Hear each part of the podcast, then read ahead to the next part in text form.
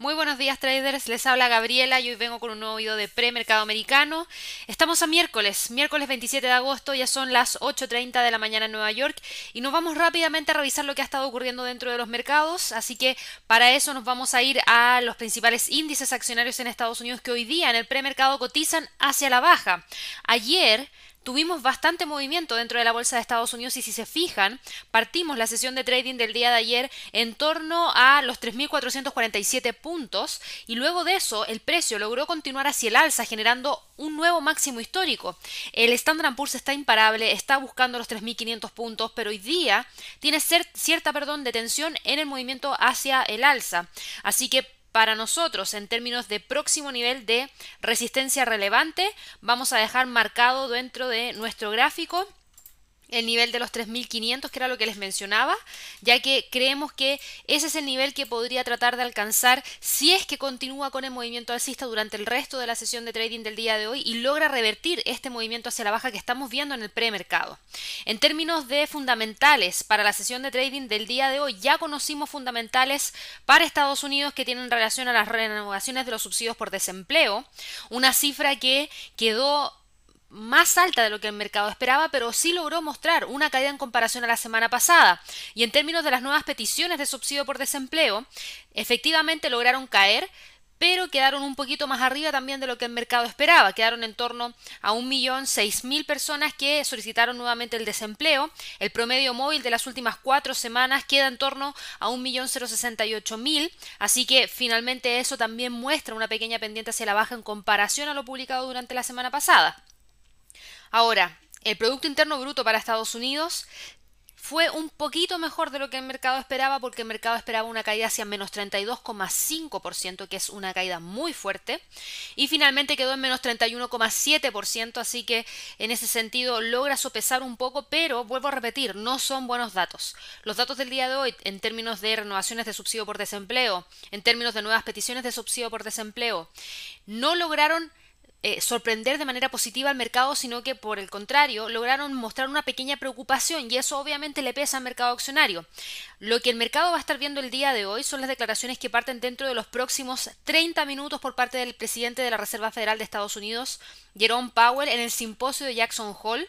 Recuerden que van a estar todos los ojos en torno a Powell. ¿Por qué? Porque se espera que el presidente de la Fed presente algunas señales sobre la política de la institución cuando genere su discurso dentro de estos próximos 30 minutos, donde quizás pueda hablar un poquito acerca de cuál podría ser la comodidad de la Fed en torno a un ambiente de una tasa de inflación un poquito más alta, qué podría ocurrir con los próximos movimientos en términos de política monetaria ya para finales de año, qué es lo que espera en términos de proyecciones, así que va a ser algo importante. ¿Por qué? Porque podría mostrarse hoy día tolerante con una inflación más elevada y eso obviamente también podría generar movimientos importantes dentro del mercado. Ahora, en términos de otros fundamentales, eh, porque vuelvo a repetir, este es un discurso que es muy esperado, porque los informes indican que Powell podría comenzar a esbozar un nuevo marco en que la Reserva Federal adopte un objetivo de inflación media, algo que sería nuevo dentro del mercado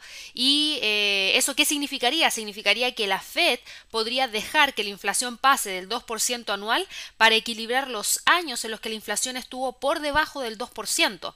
Así que si es que eso se genera, hay que prestar mucha atención para ver cómo reacciona el mercado, porque vuelvo a repetir, por lo menos yo desde que estoy eh, siguiendo los mercados, no he visto un discurso de este tipo en donde se genere un cambio en el target. El target de la Fed siempre ha estado en torno al 2%.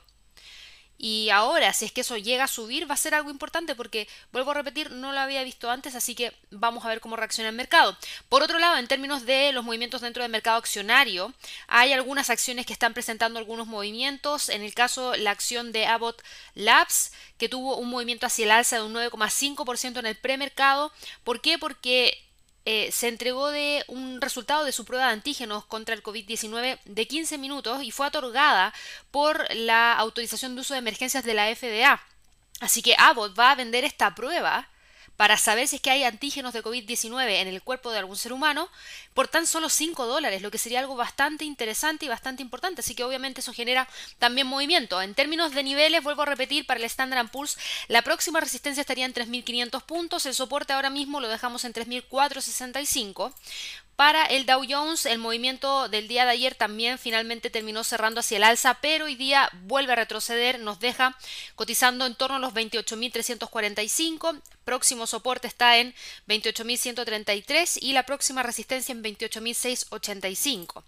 Para el Nasdaq, fíjense el Nasdaq, el Nasdaq llegó ayer a un máximo histórico en 12.005, es decir, 12.005 puntos y cerró en 11.988 y hoy día está con un leve retroceso, pero el nivel que alcanzó de los 12.000 es un nivel psicológico importante y era esperable ver que se generase este retroceso en términos de tomas de ganancia y un montón de otros fundamentales que también han afectado y que frenaron los movimientos alcistas por parte del resto de los índices, pero Hoy día hay que ver si es que logra continuar y si logra continuar, dado que el precio está muy cerquita de los 12.000, ya nos abre el camino hacia la resistencia 3 en términos semanales en 12.145. Así que eso para el Nasdaq en términos de fundamentales para la sesión de trading del día de hoy. Eh, tuvimos algo de información también proveniente entre Estados Unidos y China. Intercambiaron algunas críticas, subió un poquito la tensión militar entre ambos países, eh, sobre todo con el movimiento que hay en el mar de la China meridional. Así que eso genera un poquito de fricción, pero nada tan destacable como para que genere movimientos tan bruscos, por lo menos no en el premercado. Yendo a, los, a las divisas, perdón, el euro dólar hoy día retrocede, ayer no logró quebrar los 1.18,37. El precio sigue dentro de esta zona de lateralidad que venimos siguiendo desde prácticamente el día 27 de julio, en donde el precio se ha movido sin ningún problema y con bastante tranquilidad entre los 1.17 y prácticamente los 1.19,50, así que eso se mantiene vigente Primer nivel resistencia para el día de hoy en 1.18,374 y el soporte está en 1.17,50. Para la libra dólar, la libra dólar ayer llegó hacia la resistencia 1 semanal, 1.32,15, respetó ese nivel de resistencia y hoy día está con un leve retroceso y se está moviendo entre ese nivel y los 1.31,37. Para el dólar yen, el dólar yen se encuentra en este momento moviéndose en torno a los 106,13. Ese es el nivel que tiene este instrumento en este momento así que vamos a dejar obviamente eh, esas mismas zonas que veníamos monitoreando hace un par de días atrás entre los 106,50 y los 105,50 porque si bien el precio está respetando el pivote como soporte que está aquí en 105,82 podría eh, mantenerse sin ningún problema dentro de estos niveles que yo les mencioné, porque los ha venido respetando por lo menos desde el día 20 de agosto. Así que por eso los dejamos acá.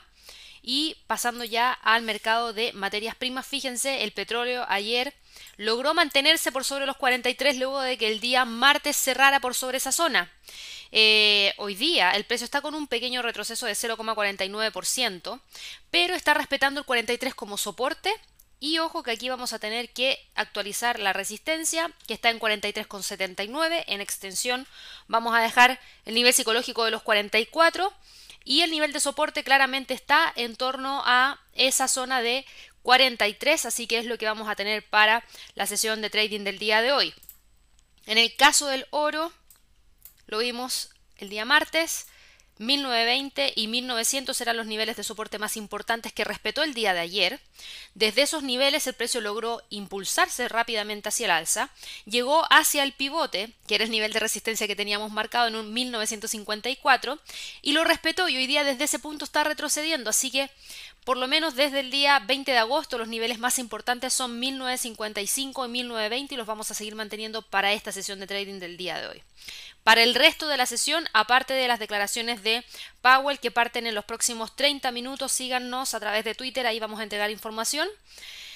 Después de eso, tenemos un calendario muy tranquilito. A las 10 de la mañana, venta de viviendas pendientes para Estados Unidos y después de eso, todo pasa a ser algo de mediano a bajo impacto, así que no deberíamos tener tanta volatilidad, pero como siempre, presten mucha atención a declaraciones provenientes desde China, a declaraciones provenientes desde Estados Unidos, que eso sí podría generar algo de movimiento dentro del mercado.